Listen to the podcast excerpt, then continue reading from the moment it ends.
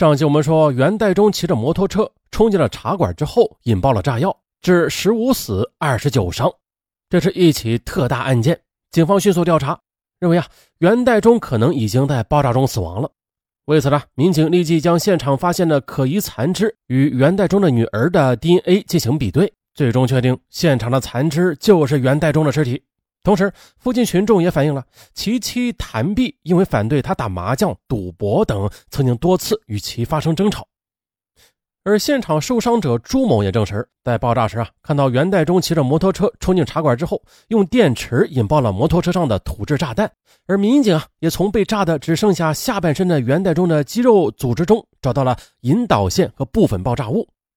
在现场勘查中发现的炸药成分和电雷管残片、电池、电线等引爆装置残片，与在袁代忠家中查出的是相同的。那这些都证明了幺幺幺八爆炸案的凶手就是袁代忠。不过呢，此人已经在此爆炸中死亡。在接连的好几天的淅淅沥沥的小雨，洗净了空气中的血腥味地上的人体残肢、血液、玻璃碎片也已经清扫完毕。这时的只有黄白相间的警戒线提醒着路人几天前那惊心动魄的事件。今天的爆炸案发生之后啊，社会上传言是极多的。铜梁县的菜市场理发店的女老板阿云为此感到特别的郁闷、心慌和害怕，因为她是袁代忠的前妻，在二零零二年与袁代忠离婚了。言谈中，他对袁代忠携带炸药炸死十几个无辜者很气愤。可当他听说他还杀死了现任妻子谭碧之后，他感到很惊恐后怕，当即他便向记者讲述了袁代忠与他及另外几个女人的恩恩怨怨。袁代忠身材不高，一米六左右，但是身体却很壮实，头脑很简单，却嗜赌如命。袁代忠两三岁时，母亲就去世了。他们结婚那年呢，其父亲也去世了。结婚之后的前一两年呢，他们很恩爱。可是不久之后，袁代忠就染上了毒瘾。自从接触了赌博之后啊，他就从来不做家务和农活了，偶尔打工有了积蓄呢，也不补贴家用。他最大的嗜好就是到茶馆里去打麻将或者纸牌赌博，赌输了回家对他不是打就是骂。阿云对他伤透了心呐，不管怎么劝阻他，他都不听。在六七年前呢，阿云被袁代忠弄得精疲力尽，于是便来到菜市场开了家理发店。开理发店的目的呢，也不是为了赚多少钱啊，主要目的就是为了躲避元代忠对他的无止的打骂。由此可见了，夫妻二人的感情由此也到了尽头。果然呢，在两千年，他们的感情啊，终于破裂了。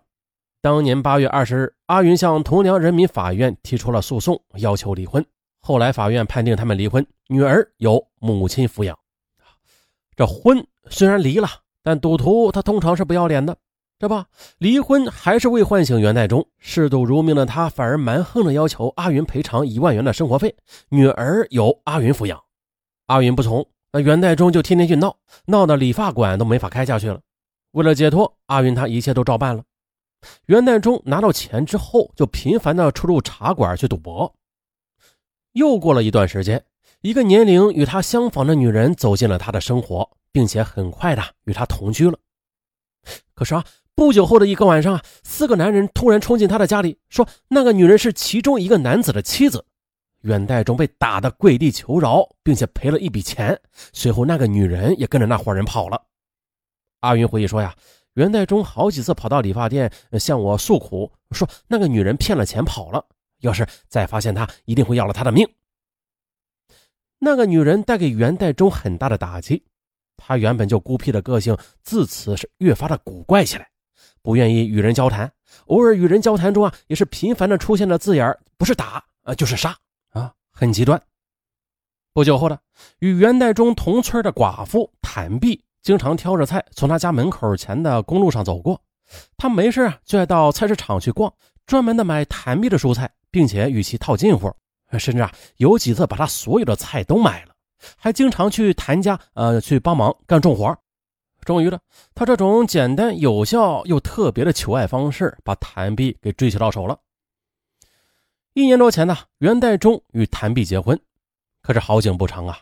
他们结婚两三个月之后，谭碧啊就经常的为袁代忠赌博不干活的事打架，二零零四年七月的，谭碧提出了离婚，两人还闹上了法院。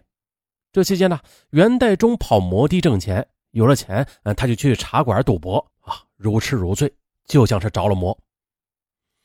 可是尽管这样，袁代忠还是不愿意再次离婚。他一边赌博，一边威胁谭碧：“啊，你敢跟我离婚，我就杀了你！”也就在爆炸案发生的前一周吧。谭碧曾经惊慌失措地告诉邻居说：“袁代忠在家里做了炸弹，说要炸死我啊，还要炸茶馆。”可惜的是啊，谭碧和邻居没有过分的在意此事或者报警，最后引发惊天惨案。袁代忠在家中杀死妻子之后，曾经给妻子的姐夫打过一个电话，他大胆狂妄的直接告诉这位亲戚说：“他把谭碧杀死了。”亲戚以为他是与老婆经常打架，说的是气话呢啊，所以啊也就没有当回事而惨案发生之后呢，袁代忠的邻居和亲戚都后悔极了，都说要是早点把这件事告诉警方，提早的介入，那这场四十四人死伤的悲剧就不会发生了。可这一切都晚了。袁代忠离婚之后呢，未尽抚养义务，但是却很牵挂十三岁的女儿洋洋。十八日中午，他在实施杀妻爆炸系列案的前夕。曾经骑着摩托车来到女儿的学校，把跑摩的挣来的三百八十元钱交给了女儿，还给女儿一张存折、一张信用卡、一封信。这封信就是咱们在本案开头提到的那封信。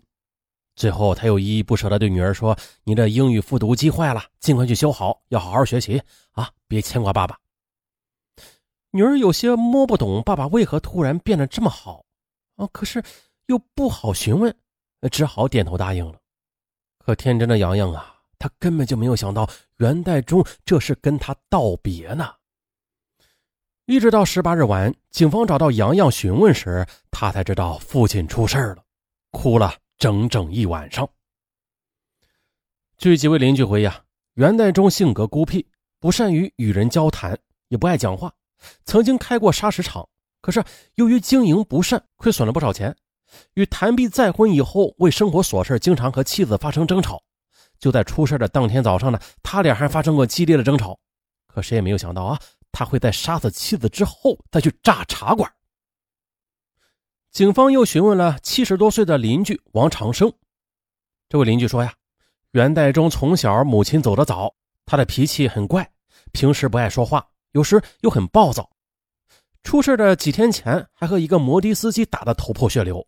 所以呢，他在附近人缘也不太好。同时，在医院的幸存者们也说了，说啊，他们都认识袁代忠，他的牌技呢很差，偶尔还会打假牌，但是牌瘾却是大的出奇，经常是输多赢少。那么，袁代忠他为何杀死自己的妻子？为何又要身绑炸药冲进茶馆拼命啊？是什么原因酿成了这个惨剧呢？那？这就得从元代忠的心理上来分析了。西南政法大学的教授、犯罪心理专家梅传强，他在分析完此案情和元代忠从小的生活环境，在和其婚姻状况之后，给这一个个的谜团呢做出了最好的注解。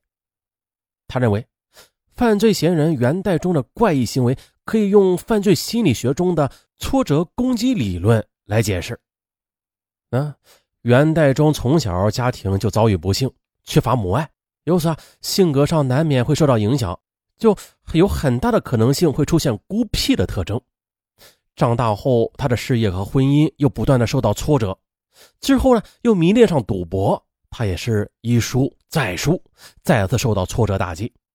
就这样，精神长期被挫折感压抑，又缺乏发泄，他呢就把这一切都归结到别人和社会身上。